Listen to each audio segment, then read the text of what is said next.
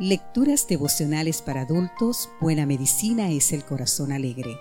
Cortesía del Departamento de Comunicaciones de la Iglesia Dentista del Séptimo Día de Gascue en la República Dominicana.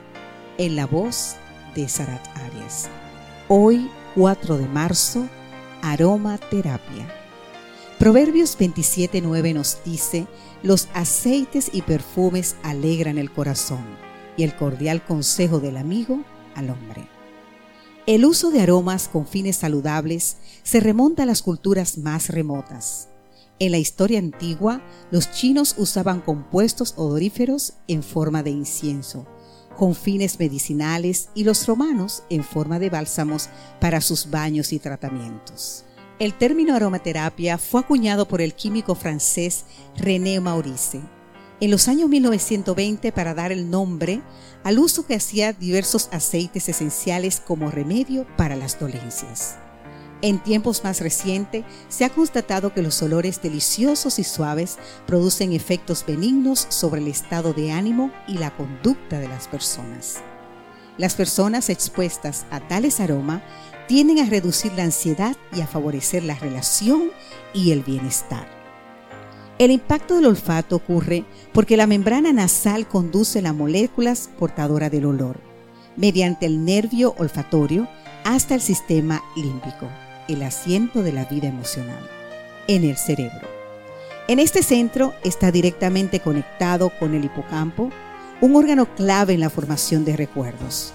Por ello sabemos que los recuerdos de ciertos olores pueden almacenarse durante décadas y si vuelven a presentarse evocarán recuerdos detallados de la situación original. Pero la consecuencia no se limita al estado de ánimo. El olor agradable puede también traducirse en acción amable. Nicolas Wegen de la Universidad de Becknafoot en Lorient, Francia, trabajó con un equipo de ocho jóvenes que de forma casual en un centro comercial hacían como que buscaban algo en una bolsa en la presencia de un transeúnte. En ese momento dejaban caer sin querer, supuestamente, un guante y observaban si el transeúnte les alertaba la pérdida. Repitieron este experimento 200 veces en un ambiente sin olor, zona de tiendas de ropa, y otras 200 veces en un ambiente de aroma delicioso zona de elaboración de panadería y pastelería, manteniendo todas las demás variables constantes. El número de cortesías y amabilidades fue significativamente superior en el ambiente de olor agradable, comparado con la zona inodora. Job compara el aroma del perfume al cordial consejo de un verdadero amigo. Parece lógico, Dados los resultados de estos estudios, que el olor grato mejora el estado de ánimo e incita a la conducta amable.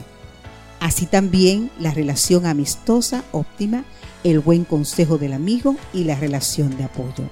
Actúan como el aroma. Producen un ciclo mutuo de buenas palabras y acciones.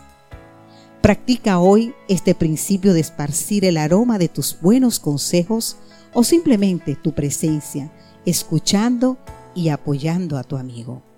El resultado puede ser mejor de lo que tú estás esperando.